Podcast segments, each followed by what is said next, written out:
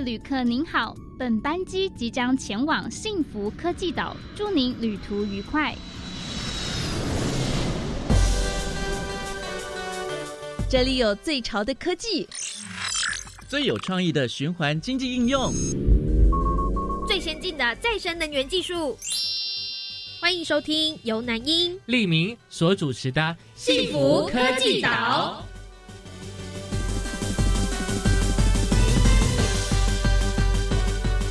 欢迎大家收听《幸福科技岛》。大家好，我是李明，我是南英。其实呢，我们台湾是位在这个太平洋的火环带哦，因此呢，经常会发生像这个地震啊，或是有这个火山爆发的这些地区哦。哦，但台湾火山爆发这部分是比较还好啦。但是呢，也因此啊，我们其实有非常丰富的地热资源哦。嗯，这样的地热资源呢，其实可以拿来作为发电的，因为呢，地热发电啊是一种比核能稳定而且是干净的能源哦。是，那究竟我们台湾呢，可以如何来善用我们脚底下的这些地热资源呢？嗯，没错，所以我们在主题单元，我们就邀请了国立台湾海洋大学地热发现研究团队成员黄守成呢，跟我们呢来探讨这个台湾地热发展的可能性的。以及在我们小单元部分邀请到的是捷源能源开发公司的林博修总经理，就是来为我们介绍这一座全台湾首座的地热发电厂的一些特色哦。嗯，那马上我们进入第一个单元，我们就跳岛去喽，Let's go！嘿，拿起你的地图，快跟我们一起 Let's go 跳岛旅游去。这次要来到的目的地是。原来再生岛，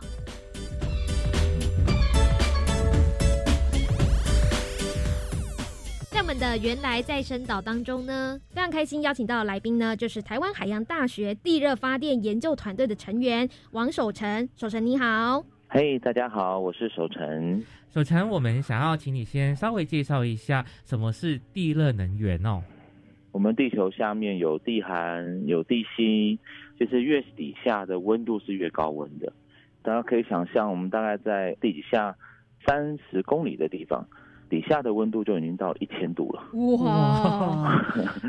就人类无法靠近的一个地方。对对对对。但是呢，因为地表有很多造山运动啦、板块运动啦，这些运动呢，他们其实都会把底下的热带上来。当有板块往下隐没的时候。就会有一些岩浆往上升，然后呢进入到地壳，所以我们就会看到很多火山。这些火山通常是地底下的一些流体，岩浆啊，或是一些你讲超临界流体，它们往上涌的过程，把底下的热带上来了。所以在地表，其实我们常常发现有很多地方，通常都在板块的边界，它有很多的火山。好，那这些火山就是。呃，大部分都从地寒上来的这些丰富的地热，那这些地热其实我们一直没有在利用它嘛。呃，其实这个利用比例大概只有在全世界能源比例只有零点四 percent，但是它其实足以供应全世界的能源。对，所以我们大部分的地热是没有在利用的。嗯，那地热发电就是利用一些先进的科技做法来取用这些地热的资源。大家应该常听到是冰岛。其实冰岛大概在全世界地热开发的排名大概只有排到第七哦，还不是前五名。第一名是谁呢？第一名是美国。哎，真的假的？嗯，他们大概有三点七个 gigawatt，什么意思呢？你可以把大概零点六个 gigawatt 当成一个核电机组，所以他们大概有嗯六个呃六个核电机组那么大的地热。可是，在发展地热发电，就是比较多国家，哎，比较没有朝这样的方向去发展的原因是觉得它比较不稳定吗？哦，不是，呃，相反的，地热其实是非常稳定的再生能源，是，它是所有再生能源当中最稳定的，因为地底下热不可能忽然没有嘛。地热其实在美国。做的发电来讲，它是一种积载能源，就是二十四小时发电。哦的，对，一周七天二十四小时发电。基本上，当然所有的电厂都有他们这个需要维修的时候啦，税修的时候，那税修时间比其他的火力发电还短，嗯，因为它的温度没那么高，对它的损害不会那么大，里面内部材质的损坏、零件的损害不会那么大，所以它现在的技术我知道的，就是说一个一年它大概只需要两周的睡休时间，这相当于它有百分之九十五的时间都在发电，对，那就是非常稳定的能源。所以这个地热发电可以那么的稳定，但是有很多国家没有开发起来，是不是因为考量的不是稳定度，而是考量到的是它的技术成本，或者是它是属于高风险的一个开发的一个技术吗？这是一个 key issue，我分两个层面来讲这个。就第一个就是地热发电从一九六零年代发展，然后到一九九零年代，其实大概到最大期之后呢，发生什么事？之后地热就。慢慢越来越少了，而且少的比例非常多。其实主要关键在于国际上的能源政策转向。所以一九九零年代其实是核能开始大幅成长。嗯，是。对，那核电厂因为它可以一次可以供应非常大量的能源。对。当然你也需要建构非常多的电网，才能把这些能源送出去。所以大量投资的做法，其实在那个年代是主要的。选项，所以在那个时候，因为开始核能兴起了，火力电厂兴起了，所以当然那个时候大家也不是那么重视核废料问题或是二氧化碳排放问题，所以他们就变成主要能源了。所以地热的开发时程在当时是比较长的哦，倒不是成本问题，第二发现成本其实非非常便宜，但是它开发时程很长，所以在商业规模上面，他们就会觉得我干嘛要等？那么久的时间才能形成一个电网，那大家都想要，对对对对对，嗯，没错，所以思维的影响。那现在基础建设有了很多了，很多开始这些电厂要除役了。当时的电厂到现在都超过三十年了，哇，他们不可能再重新再盖火力电厂，再盖核能电厂。嗯，核能电厂但成长比过去比起来小非常非常多，所以他们开始转向，就是那我要稳定的再生能源，我就往地热这个方向。是，所以在欧洲跟美国现在都有非常多的新的地热的研究计划跟推动计划正在进行。所以，呃，相对来说，地热的这个发电也相对也比较环保吗？哦，没错，因为我之前是环评委员，宜兰县的环评委员，所以呃，其实我大概深入做过研究。其实呃，大家如果在坊间看到地热发电的污染啊这些文献什么的，大部分其实在一九八零年代。大家就很奇怪，为什么一九八零年代以前是污染，一九八零年代后面没有污染？好，其实它有一个技术上的一个要径，主要关键在于说，在一九八零年代之前，地热呢它只能抽或是取热水，它不能把这些热水灌下去。就使用后的热水我没办法再灌下去，那这样的话导致说，呃，我用完的热水，我发完电的热水，它其实温度还有八九十度。这八九十度呢，就漏到地表，地表那样会造成热污染。那另外呢，它会有一些硫化氢的问题，哦，也会对空气污染。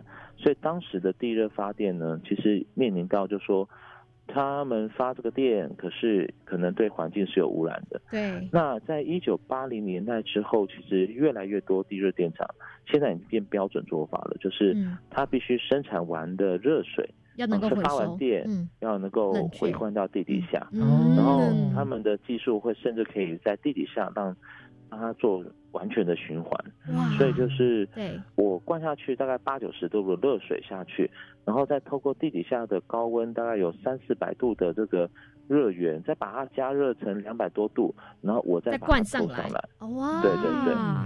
哇，就是一个要循环使用的方式呢。其实现在应该算是一个比较环保的能源了。呃，在二零一五年，联合国的那个环境规划署，他们有一份对于绿能的环境友善度的比较。其实地热是所有的绿能当中。对于环境友善最好的哇，是那如果那么好的这一个环保的这个资源哦，那有要怎样的一个条件才能够具备说哇这个地方是适合做地热发电的呢？嗯，OK，呃，我刚刚有大概提到说，其实我们跟国际上面的技术落差有大概一二十年哦，不是真的要一二十年才补得起来啦。其实现在国际合作非常的连接，大家非常的多，尤其在这个疫情之前。所以其实很多国家，它从零到第一个电厂，它只花了三年。问题就是说，呃，有没有正确的观念呢？技术还有正确的团队来执行，这个问题就会很快的可以克服。就台湾来讲，我们其实在过去，我们从民国五十五年就开始进行地热资源探勘的调查。嗯嗯，民国五十五年一直执行这个计划，一直到大概一九八五年了，就民国七十四年左右。这一段二十几年的调查资料，呃，后来它其实没有被公开。哦，所以导致过去政府花了绝对超过几百亿的钱做的嗯调查，其实没有人知道台湾有那么多丰富地热资源。那为什么当时不选择公开？OK，当时没有太多民营企业，所以所有资源嗯探勘的工作都是中油的哦，在做的事情，所以它不需要公开，对因，为反正都是政府在做。那政府不想做，你民间也不能做，嗯，对，所以当时有这种情况。嗯嗯，那后来其实有公开的一部分，我们在二零一八年的时候，我们有很多次在立法院公听会，希望他们公开，的确也公开了一一大部分了。所以在台湾现在有大概十几个地热案场，都是受利于受益于这些资料的公开，所以他们就会在这些井的附近来做地热的计划，这样。子嗯，这十十几个包含哪些地点呢？主要其实，在我们讲，呃，官方是讲大屯山地热潜能区啦，但其实一般来讲，我们就是指阳明山国家公园的北边，嗯好，那就是像金山万里这一带。对，那目前金山万里这一带有五个地热暗场，哇，然后另外宜兰哦，清水地热带今年就会开始运转了。是呃重新运转，而且大概有四点五个 mega 瓦。过去呢，它最高发电量只有到一点五个 mega 瓦，所以我们可以提升三倍。宜兰这边呃清水啦、土场啦、仁泽就是鸠之泽温泉，好，然后再来在花莲的万隆乡的红叶村，好，嗯目前有一个外商投资的计划，呃，正在钻井，有钻到非常不错的条件，然后再来到呃往南到台东，台东大概就是从红叶，啊，那个是延平乡的红叶，对，正在有一个呃台泥公司正在那边做的呃红叶温泉公园的发电计划，然后往南还有资本有一些跟台东大学合作的小型的那种温泉发电计划，然后到金峰乡哦金峰温泉金峰乡公所也希望在过去中游留下来那口井，利用他们的井来做发电，然后再来嗯金轮哦军人大概也有非常多的暗场，对整个台东这个目前规划的暗场好像有到三十几个 mega 瓦。哇哇啊，所以其实基本上就是比较集结在东部地区，好，就是很多地热的呃预计的一些发电潜能的地方。嗯对，那其实不止这些，因为嗯，在一九八五年那份报告，台湾总共有十九个地热潜能区，这些大概才占了六七个而已。嗯好，那基于呢有关于更多这个地热发电的这些资讯的话呢，我们待会再请守成来做介绍喽。好，没问题。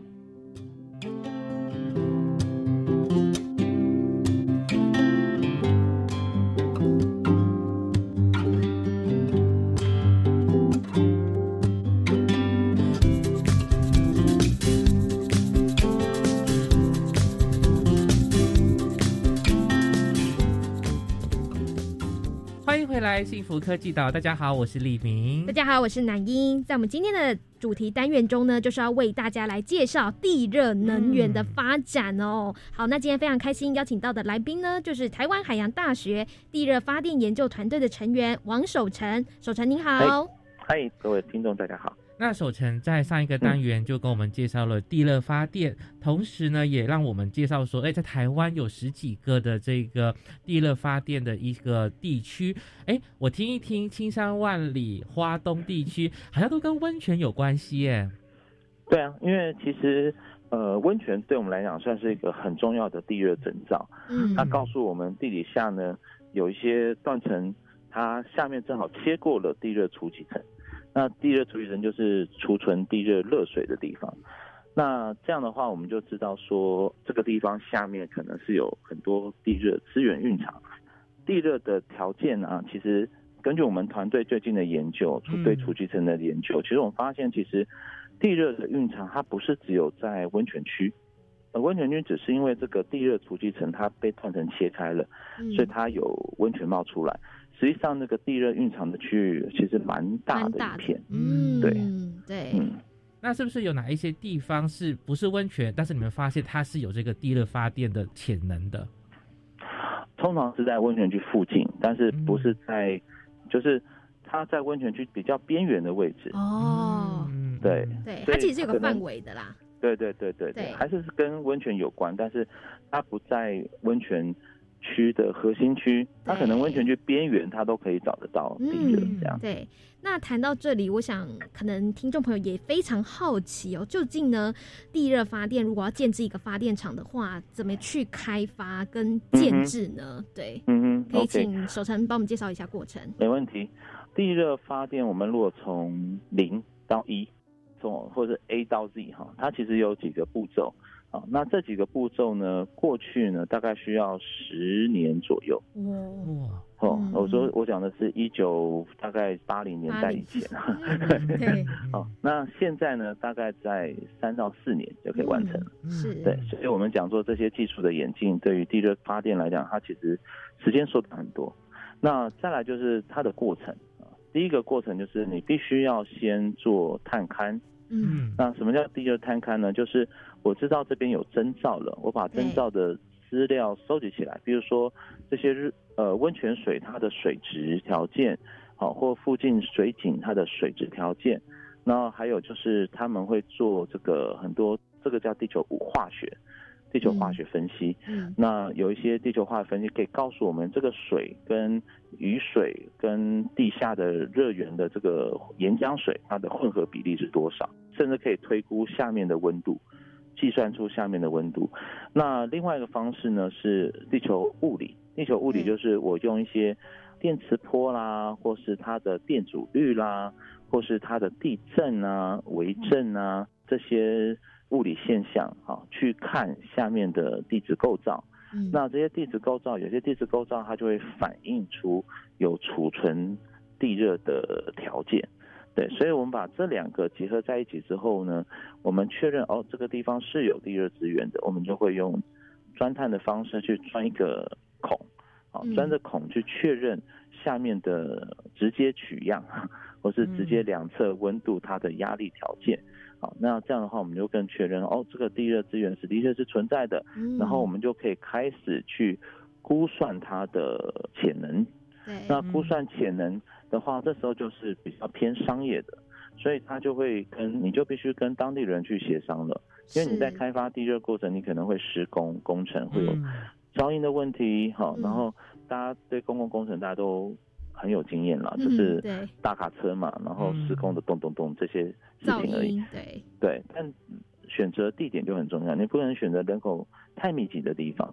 好，那初期来讲，真的人家一定很不爽，会觉得打扰，被打扰到生活。对对对，但新的技术来讲，其实克服很多了。比如说，我我插个话，举个例，就是说在芬兰的赫尔辛基大学，他们呢学校的停车场。四周就都是建筑物，嗯他们用学校的停车场做钻井井场，然后那边要钻地热，然后因为在北欧很冷，所以他们用这些地热水来做供暖。那些新的技术，他们就有非常好的这个防噪音的功能，所以在学校校园就可以钻了哈。那在台湾，当然我们还没有这种新的技术了，所以我们其实噪音还是比较大的，所以我们会选择在人口比较少的地方。好，然后跟当地的民众谈如何去回馈，用这种方式来做。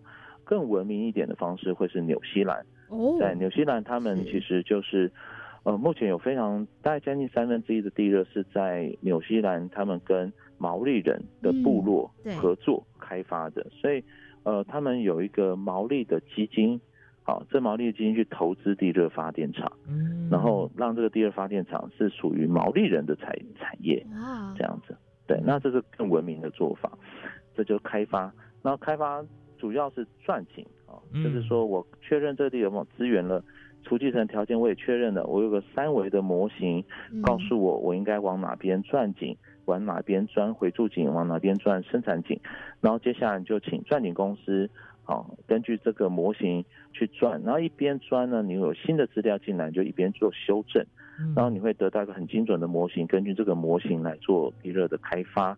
然后，但地表的就比较简单了，地表大概从早期都是大的电厂，五十个 mega 瓦一个机组，然后现在呢，大概都是缩小成小的电厂，大概二十个 mega 瓦、十个 mega 瓦，甚至一个 mega 瓦的机组，甚至有几百 k 的机组，那就可以根据每口井的发电条件去做设计，它可能有呃两三口井接到一个发电厂去发电，也有可能一口井，然后就。接一个发电机组就可以发电，对，那通常越简单的它，呃，发电厂的设置越快。在肯尼亚，他们有一个嗯，我们叫井口发电机，那大概是六点四个 mega 瓦一口井，啊，六点四 mega 瓦，但是它的地表的建厂设施只花了四个月 就盖完了，哇，很短期，对，哎，对，那它弹性很大的。那首先想问一下，说一口井的发电机的供量，对，大概可以供多少年呢？呃，其实乐园是稳定的，所以是井，但井是会消耗的。井是怎么消耗呢？就说这个井呢，它用到的一些材料，金属跟水泥，对，好，那。金属跟水泥在地热的条件下，它都会慢慢的腐蚀。哦，虽然现在技术上面可以做到腐蚀耐腐蚀的条件很好，不管是金属或水泥了，它都是有些材料的改进，但是它还是会有它的寿命。对，所以呃，一般来讲，过去地热发电的生产井，它的使用寿命大概是十年左右。嗯嗯嗯。好，那热源当然还在，但是这个井的寿命它会。大概十年，现在新的技术，他们认为寿命可以提高到二十年。哦，那如果像这个，譬如说二十年之之后，这个井它的水泥啊，然后金属都被消化腐化之后，那不能重新再盖一次吗？还是可以嘛？对不对？因为就已经知道那里有一个稳定的第二资源提供了。对对对，所以他们就会重新再钻一次。对。一样可以得到很好的条件，这样子。那究竟这个钻井大概要多深呢？从统计上来看呢，就是地热井呢，一般来讲，它的深度范围大概从五百米到三千米，这是传统的地热井。那传统地热井的意思就是说，五百米呢，其实很少很少，除非它的热源非常浅。嗯，对。那最主要分布的深度大概是在一千米到。三千米中间是，嗯，是最主要分布的地热井的深度。在大概二零零七年之后，在德国跟法国，他们有个莱茵河谷，他们在这个地方做地热发电的计划。他们发现地底下大概在三公里到五公里这之间呢，他们有一个很好的储积层啊，热水的储积层。那个温度可以到一百三十几度到一百五十几度，于是呢，他们的地热井的设计就必须设计到三千五百米到四千五百米。哇，更深，嗯，对，更深。所以那个大概是我们商业型地热电厂最深的井的区域。所以一般来讲，地热井大概在一公里到三公里，一公里到两公里是最多的。然后在新的技术来讲，他们会发展到三点五公里到四点五公里。当然，这技术一直在发展嘛，所以现在大家看的东西就是说，那我可不可以发展用岩浆哦当做地热？岩浆又更深了，就是对对，更深或更热。那我我其实真正挑战是高温呐，因为钻井对于高温来讲，它是呃有非常多技术难关的，因为你知道在钻井过程中，当然也会产生高温嘛，那越高温它会造成。钻头它的软化，所以钻井效率会变得越来越差。好，那所以呢，呃，如何克服高温条件做钻井，其实是技术上的关键。目前大概就是冰岛、日本啊、美国他们在做这方面的研究，他们希望大概二零三零年能能够完成开发。四百度以上哇地热资源的技术，四百度以上哇！对。不过呢，我相信这个技术持续的进步，我们都是有机会的哈。嗯。好，那这个单元呢，我们就是再次感谢守成的分享，关于更多有关于这个地热能源的发展，我们台湾呢还有哪些指点或是期许跟目标呢？哈，我们在下一段节目再继续请守成来做分享。好的。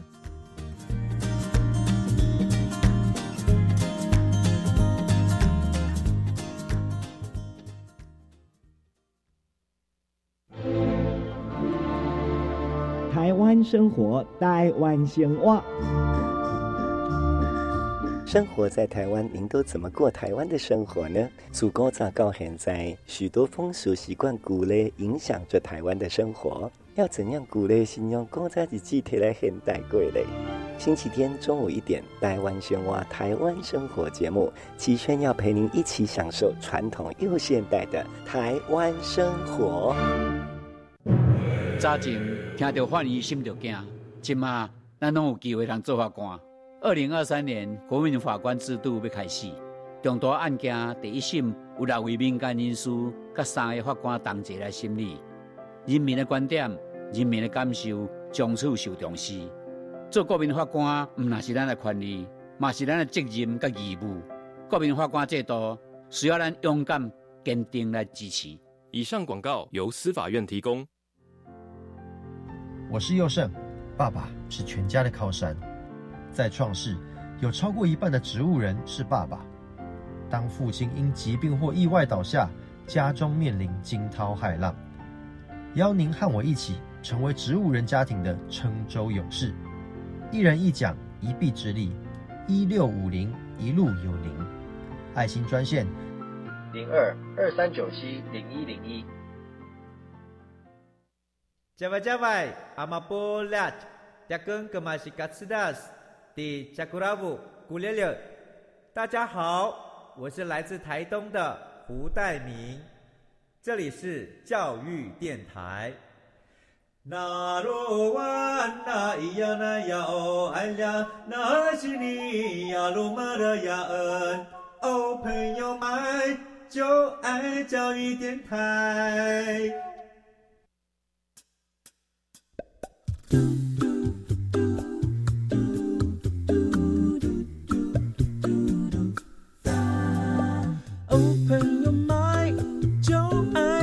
时间。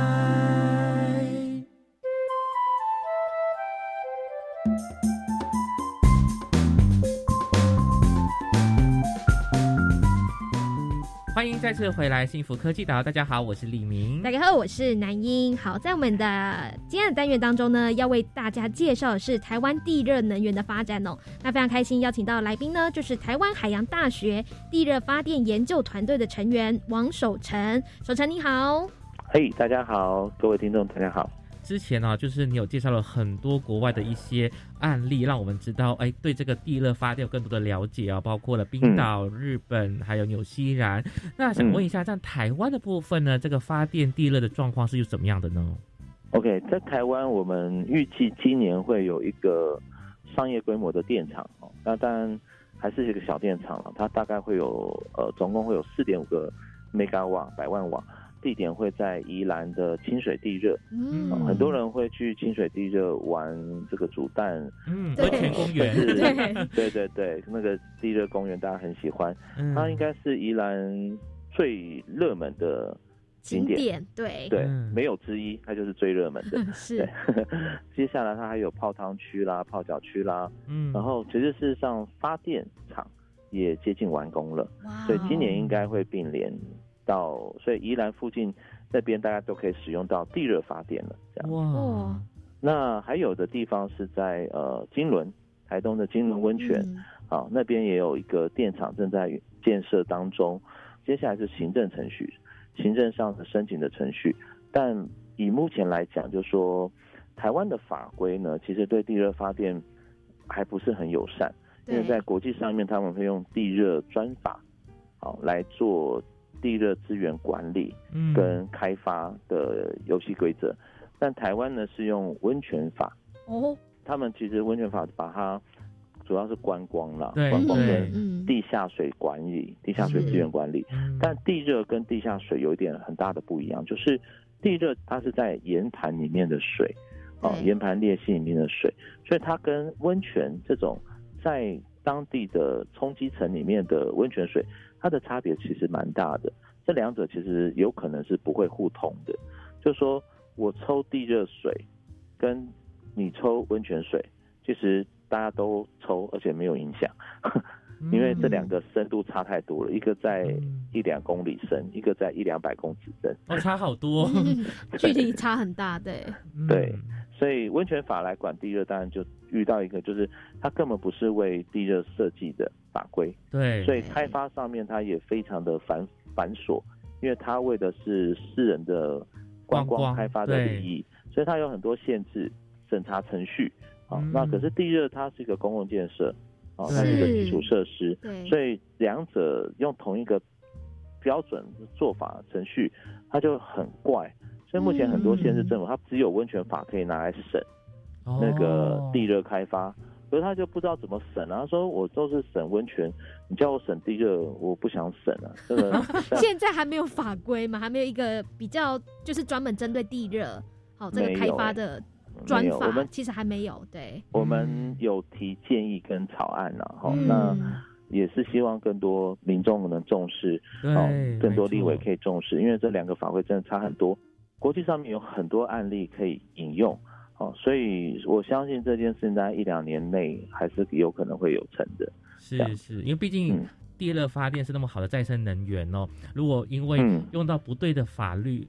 就觉得太可惜了，这是目目前台湾的一个困境哦。那我们谈谈这个前瞻性好了。那接下来的计划可以做些什么呢？对，就是像你们团队啊，怎么去做协助呢？OK，呃，我们团队主要的专长是我们跟呃美国的劳伦斯实验室合作，所以在地热探勘上面的技术，我们大概有最先进的技术。这些最先进的技术，我们已经用在台湾了。那我们发现，其实台湾的储集层比我们想象中更丰富，跟过去比较低解析度的探勘资料比起来，我们发现，嗯，这个开发的过程，我们开发的设计，我们就可以直接做了。然后，这个储集层的分布也远比过去想象的范围更大。台湾的地热资源，其实在应该在二零一五年，好，科技部他们他们的。地热研究团队在国际发表的时候，他们认为台湾地热潜能有一百五十九点六个吉瓦，这个意思是说，大概我们现在的使用电量的四倍。哇！我们的用电量的四倍。好，可是这么多的潜能，它其实是从体积法去估算的。好，就是说他们大概算得出来地热的储气层的边界，然后呢，把这些边界。假设它的一个孔隙率蕴藏多少的地热水，它的体积，然后去算出它可能的潜能。嗯，好，这个潜能它其实，在开发阶段的时候，它其实会一直在做修正。可能第二阶段的时候，它就评估会剩下十趴，好，剩下或是五趴，好，但不管怎样，它都是非常非常大的能源的量体哈。重点会是我们如果要开发地球，我们必须要非常。好的探勘技术是能够看得清楚下面的地热资源的边界在哪里。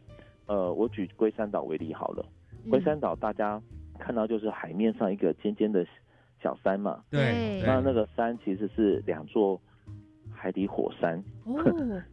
相连的海底火山，其中一个海底火山它因为喷发爆炸了，所以它只剩下龟首。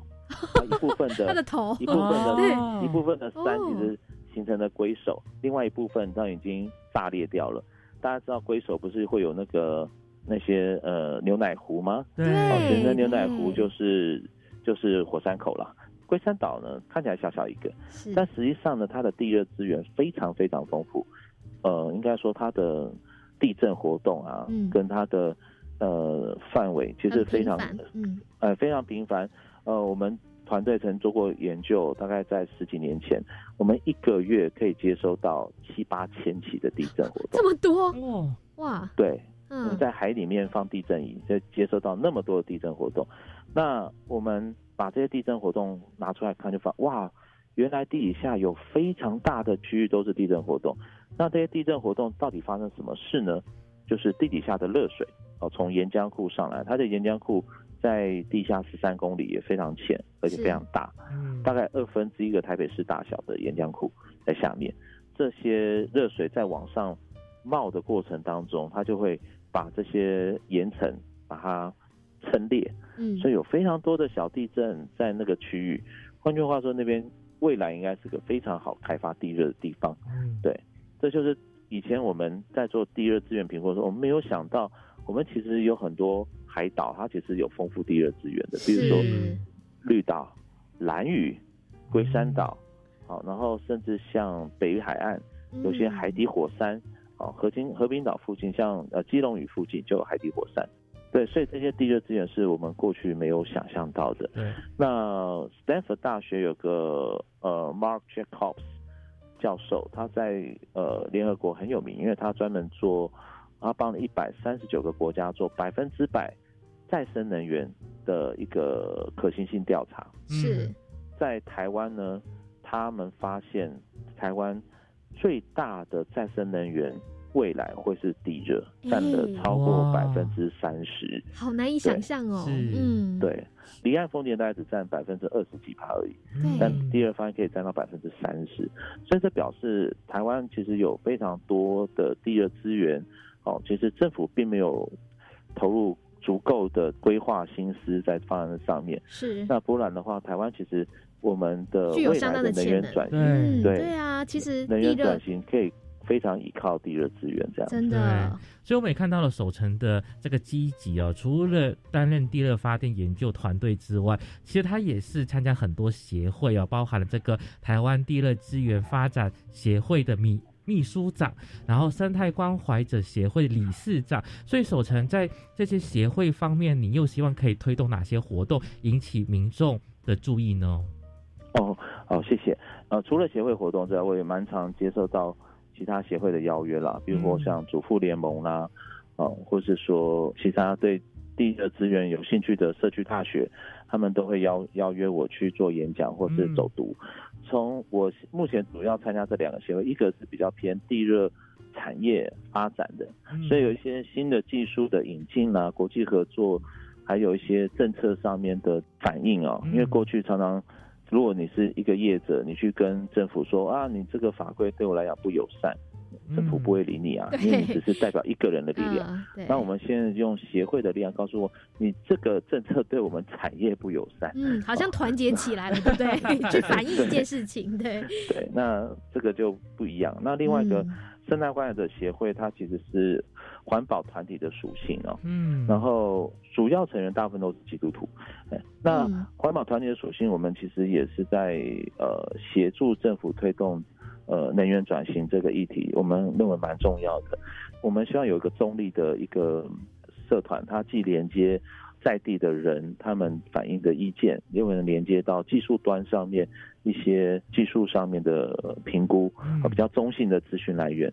那这样的话，我觉得对于呃民众哦或在地居民，他们对于资讯来源取得会比较好。因为我简单说，我曾经看过国外他们呃想要反对地热发电的时候，他们就会。举很多缺点嘛，哦，那当然这网络上都找得到，所以你去看他们写的东西，就发啊，这个根本不是现在地热发电会做的事情。嗯，资讯还太累格了，在那个可能一九八零年的一些资料，九零年的资料。嗯，对对对对，所以我们总是要有一个比较中立的一个呃协会去做这些事情哦，因为这些资讯的来源对他们来讲其实很重要，因为。过去台湾不重视地热，所以很多资讯来源都是旧的。是哦，那旧的资讯来源呢？第一个，他政府有时候为了掩盖自己政策失败，所以他会有很多加油添醋的借口 啊。那这些东西人家看了之后就会误解，以为那是真的。那第二个是说，呃，有些资料可能没有新的资料，所以他看到的旧资料，以为那是现代的技术。是，所以。就有反对声音，嗯，对，蛮多人会这样说，台湾不可能做第二发电啊，第二发电不是会有结构或是腐蚀的问题吗？那我们就说结构跟腐蚀问题是你看了二十年前的文献这样写，那全世界的第二发电都有结构跟腐蚀问题，大家都有不同的解决方案，对，所以我们学的不是因为人家说会失败，所以我们就不做。可是我们去看人家成功的方法是什么？我们来。在我们现在进行的这个小单元“能源 DIY 岛”当中呢，非常开心邀请到的是风车达人陈永峰先生。也不要画地自限哦，其实我们台湾是在地热发展方面是非常有潜能的。那也希望呢，透过守成的分享，让听众朋友有更认识哦这个地热能源的一些发展跟相关的知识哦。好，那我们就再次感谢，嗯，我们就非常感谢守城的分享，对对对，非常感谢守城的分享了，谢谢守城，好，谢谢你们，拜拜，嗨，拜拜。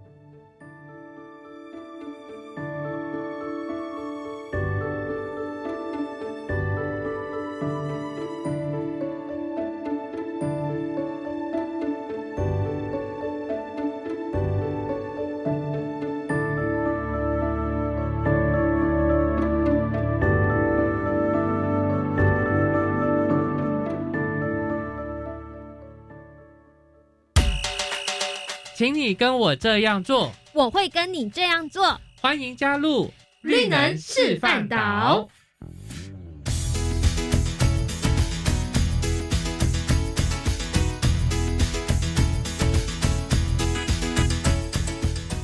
欢迎回来，幸福科技岛。大家好，我是李明，我是南英。经过了能源再生岛之后呢，我们要再跳到另外一个岛去了。在这个示范岛里面呢，我们很高兴能够邀请到的是捷源能源开发公司李博修总经理。经理你好。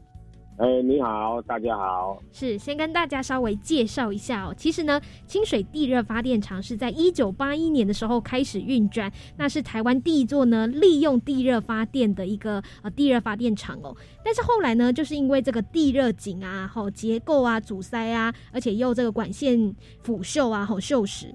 在一九九三年的十一月的时候关厂，那如今呢又再次重新启动，所以要请教一下总经理哦，就是到底清水地热发电厂可以带来怎么样的一些发电效益呢？首先，清水地热电厂的可带来的一些效益有没有？地热是一个很特殊的一个再生能源。地热发电是属于最前端的，它一一路下来哈，它可以连接很多的产业，它包含就是说发完电次要的温度就可以去做干燥啦哈，然后还可以去做带动一些观光，就是类似说温泉呐，还有现在很夯的清水地热的煮蛋啊，那些休闲产业，还有就是说。在更尾端，温度又更低的时候，还可以去做一些养殖啦，或是农业的水跟温室这部分。其实它是一个能源一系列的。如果在整体的规划，如果都有把它规划进去的话，它是可以多次的利用的一个呃大自然给你的一个呃能源呐。是，所以说这部分的效益。当然是非常的大啊，嗯，是，而且涉及到的产业面向也蛮多元，不只是在发电这个部分而已，是，还可以带动这个观光，因为发电只是一个最前端的，像日本，它还把它结合到呃一个就是说我们常造的这个养生医疗哈，就是类似说我们如果说哦有年纪的，那当然就是。这一些他们又有做这部分的结合，所以它是一次的能源，然后多次的呃利用，是是，对。那请问经理哦，因为我们还是回到这个主题，就是说清水地热发电厂的供量的部分呢，你觉得它可以提供怎么样的一个电量呢？我们目前第一期就是四点二 mega 的发电量，因为我们是利用就有。过去探勘的一些热源，然后再重新再去活化它，啊，它目前四点二就应该就差不多相当于一万户的家庭使用的这个量体。哇，对，就是为什么是要再重新启动这个清水地热发电厂呢？因为本身我对地下大自然这个资源，我认为说没有好好去利用它，哈，放掉可惜啊。是，所以我就是这十多年来，就是一直了解国外的一些进展跟技术，然后也开始着重在台湾的地热这个领域。我发觉说，目前以目前现在的技术是可以重新再启动呃台湾的第二发展，因为过去呃没有很成功又关厂的话，那是因为技术层面上还有过去的思维上面跟现在是有很大的一个落差，对，所以我就再次的去推动启动它。是的，那这样子的话，想问经理，那你们现在又是用难的怎么样的一个技术来解决旧有的问题呢？比如说这个地热井结构阻塞的问题。其实大自然赋予的这一些能量，哈，基本上有它的特性特质存在嘛。你只要去了解说当地这个地区的水质的特性特质，你就可以去运用现在的技术去控管它。还有另外一个比较重要的重点，就是我现在的基础的转换效率也跟以前差很多。现在的基础的转换效率，它是利用类似冷媒哈啊这一部分去做转换，哦，用低温的去做转换，然后去推动涡轮，它的转换效率就会比过去的散发式的来的更有成效。嗯，对，是那。究竟呢，在重启哈清水地热发电厂这样的过程当中，大概呃过程当中会遇到哪些状况？那如何去解决呢？在重启的这个过程，嗯，我们应该说五年了，花了五年的的时间去建这个厂了。好，当然说，首先地热并不会那么困难，最主要是因为过去台湾的这些法规啦，哦，这些都。呃，很零散呐，没有一个整合的一个单一法规去快速的处理它。我们光法规，我们的面，我们就走了三年。哇，就真正 占了一半的时间。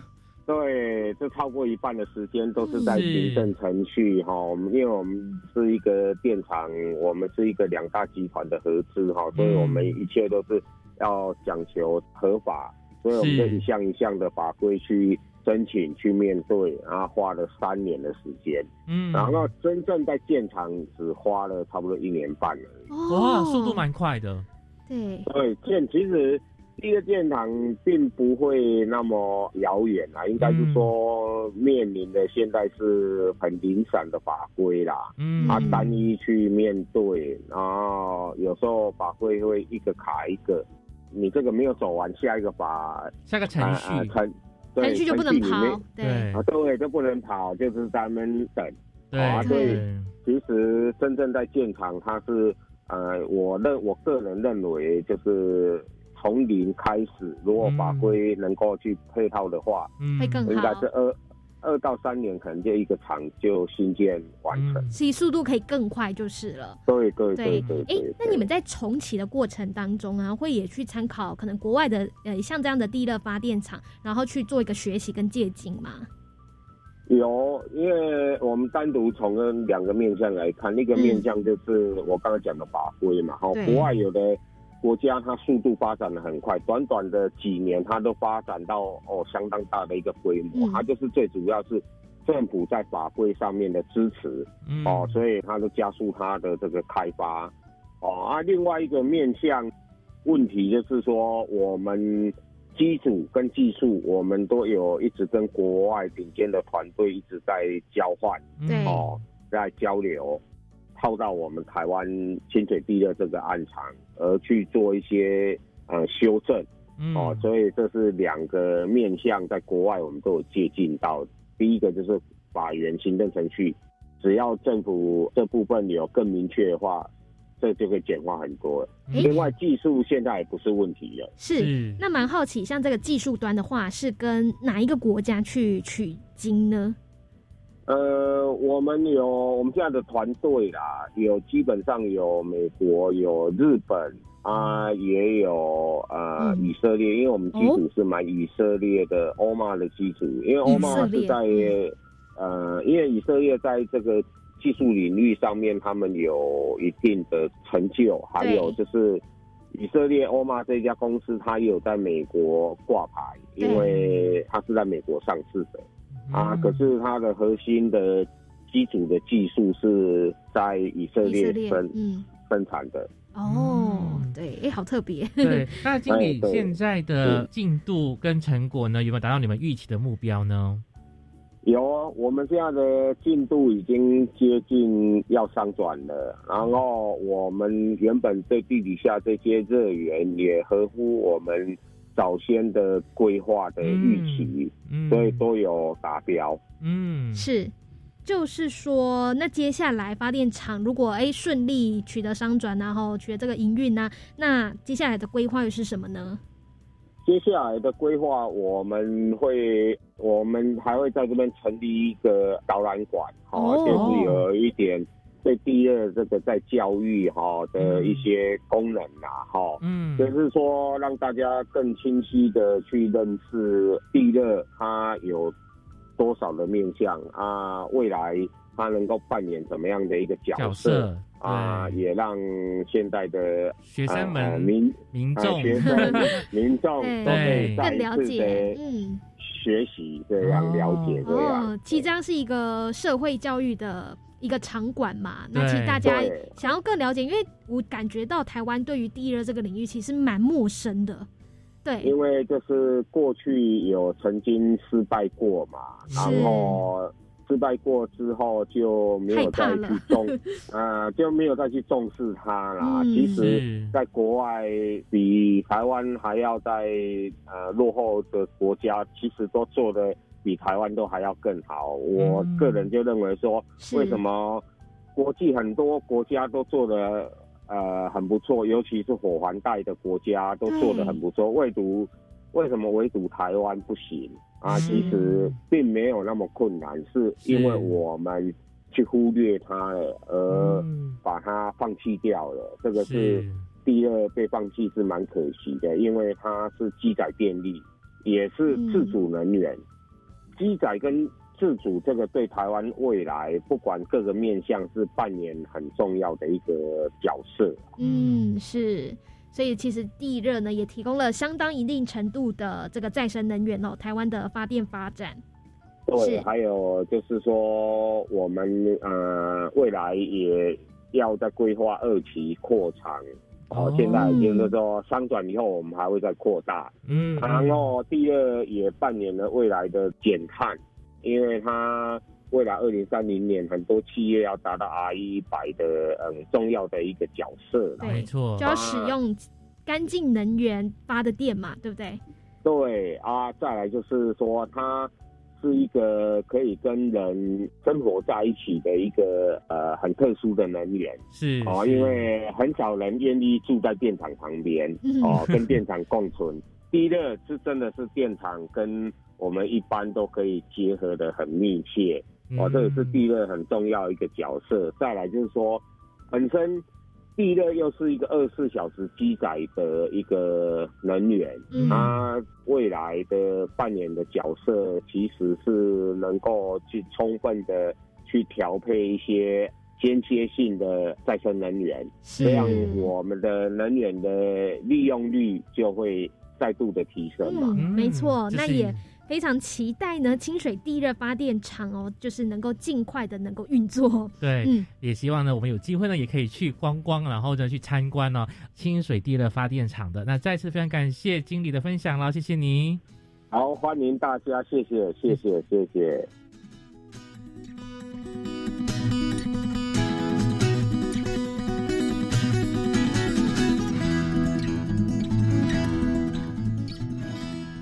感谢经理的介绍，让我们认识了清水地热园区。我想啊，将来有机会呢，也可以带女儿呢到这园区走走，让她了解呢地热是可以拿来发电的哦。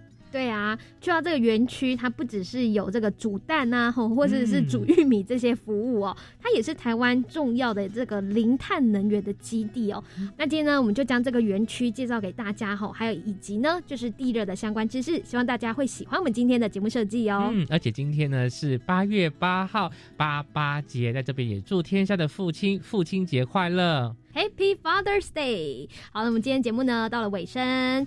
欢迎各位听众朋友在下周同一时间，每周日的早上十一点零五分准时收听《幸福科技岛》。再见，下周再见，拜拜。